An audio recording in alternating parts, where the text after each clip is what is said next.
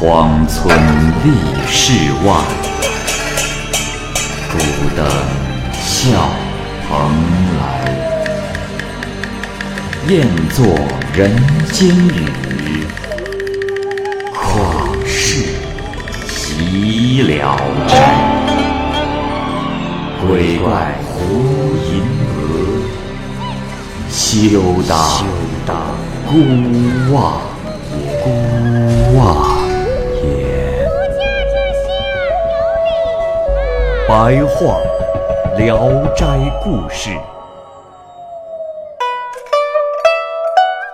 《聊斋故事》之刘姓，蚂蚁播讲。临淄有个姓刘的人，凶暴的像只老虎。后来他离开了临淄，搬到了一县去居住，但是恶习仍然不改，乡里人对他是既恨又怕。刘家有数亩地，土地与苗家的地相挨着。苗家的人很勤俭，在田地的旁边就种了不少桃树。桃子刚熟的时候，苗家的儿子就上树去摘桃。这时，姓刘的看见了，就大怒，赶走了苗家的儿子，并且说这桃树是自己的。苗家的儿子哭着将此事告诉了父亲。苗父听到以后很诧异。正在这个时候，姓刘的竟然骂到了自己的家门上，还扬言去衙门状告。姓苗的赶快出来，笑着安抚他，但是姓刘的怒气不消，愤然的离去了。当时。姓刘的一位老乡叫李翠石，正在一线开当铺。姓刘的拿着状纸要进城告状，恰巧就遇上了李翠石。因为是同乡的缘故，二人很熟。李翠石便问：“哎，老刘啊，你这慌慌张张的，是要去哪儿啊？”姓刘的给他说了官司的事。李翠石笑着说。老刘啊，你的为人是众人皆知啊。那姓苗的我认识，他为人和善，哪敢占你的便宜？那桃树啊，一定是他的。你呀，在这说反话呢。边说就把姓刘的状纸给毁了，又把他拉进铺子里，准备啊给他们调停调停。姓刘的仍然愤恨不已。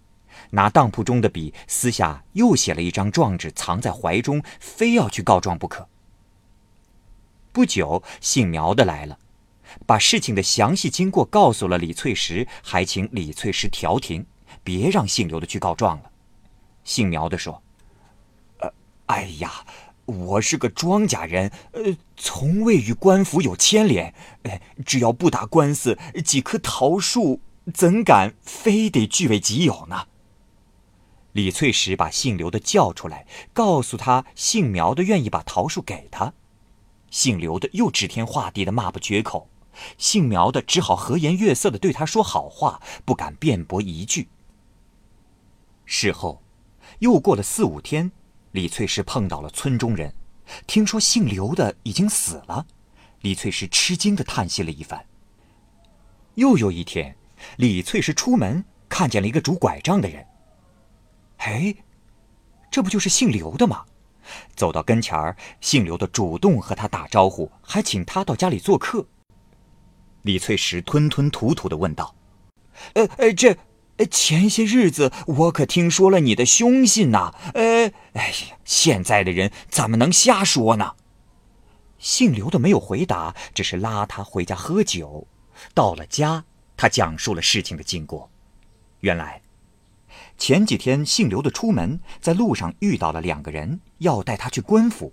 姓刘的问何事，那两个人也说不知道。姓刘的就想自己出入衙门数十年了，不怕当官的，也就没害怕，跟着他们进去了。到了衙门，姓刘的看见正座上的长官面带怒容，说：“你就是那个姓刘的吗？你罪大恶极，做尽了坏事。”不思悔改，又把别人的东西占为己有，如此凶残，应受民间烹刑。这时，一个人查过步子说：“呃，大人，呃，此人还干过一件善事，呃，所以不该死。”那位长官听到后恢复了平和，就说：“哦，那就暂时送他回去吧。于是数十个人大声呵斥着，把姓刘的撵走了。就在这时，姓刘的百思不得其解：“呃，这……”小的实在是百思不得其解啊！哎，这莫名其妙的把我抓来，这会儿又放了我，哎，请大人明示。一名拿布子的小官指着布子上的一条读道：“呃，大人，呃，小的就把这条读给他听听。你可听好了，这布子上写着。”崇祯十三年，以三百钱救一人，是一夫妇相聚。要不是这件事，你今日早就没命了，而且还要转生为畜生。这话听得姓刘的十分的惊恐，就赶紧跟着那两个人出来了。出来时，这两人还向姓刘的索要贿赂。姓刘的生气地说：“ 你们不知道我刘某人。”在衙门出入二十多年，专门勒索别人钱财，敢向老虎嘴里讨食啊！二人不说话了，把刘某送到了村口，对刘某拱手说道：“哎呀，这趟差事真是晦气，连杯水都没喝上。”二人走后，刘某回到屋里醒了过来，这时他才发现自己已经绝气身亡两天了。李翠石听了这件怪事，便询问那件善事的始末。原来当初是崇祯十三年，那年遭受严重的自然灾害，农田颗粒无收，甚至出现了人吃人的事儿。那时姓刘的还在临淄，在县衙当捕头，见到一男一女伤心的哭泣，就上前去问，对方回答说：“ 大人，我们夫妇。”才成婚一年多，今年闹饥荒，夫妻不能两全，所以悲伤。过了一会儿，在游方门前又碰到了他们，好像在争论着什么。近前一问，游方马掌柜说：“喏，这对夫妻呀，快要饿死了。前几天呃，在我这儿以麻将为生，现在又要把老婆卖给我。”我家里已经买了十几口人了，哪儿还急着买人？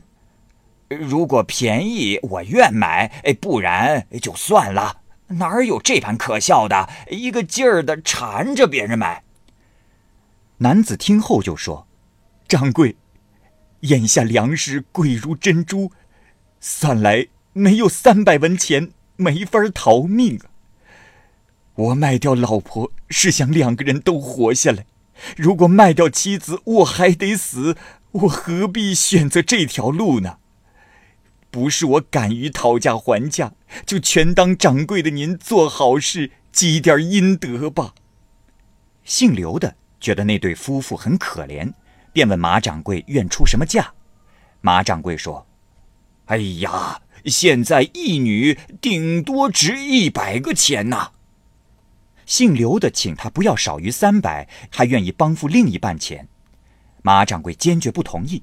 姓刘的当时年轻气盛，就对着那男人说：“嘿呀，这个掌柜实在是太小气了，不必和他讲了。我将三百钱赠与你，如果一起逃出去，夫妻二人又不被拆散，这不是更好吗？”于是给了二人三百文钱。夫妻二人流着泪磕头拜谢，然后走了。姓刘的讲完了这件事，连李翠石都连连的称赞。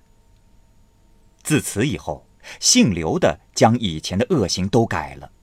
现在他年过七十，身体还很健康。去年李翠石到周村去，正好碰上姓刘的与人起了冲突。李翠石笑着大声招呼说。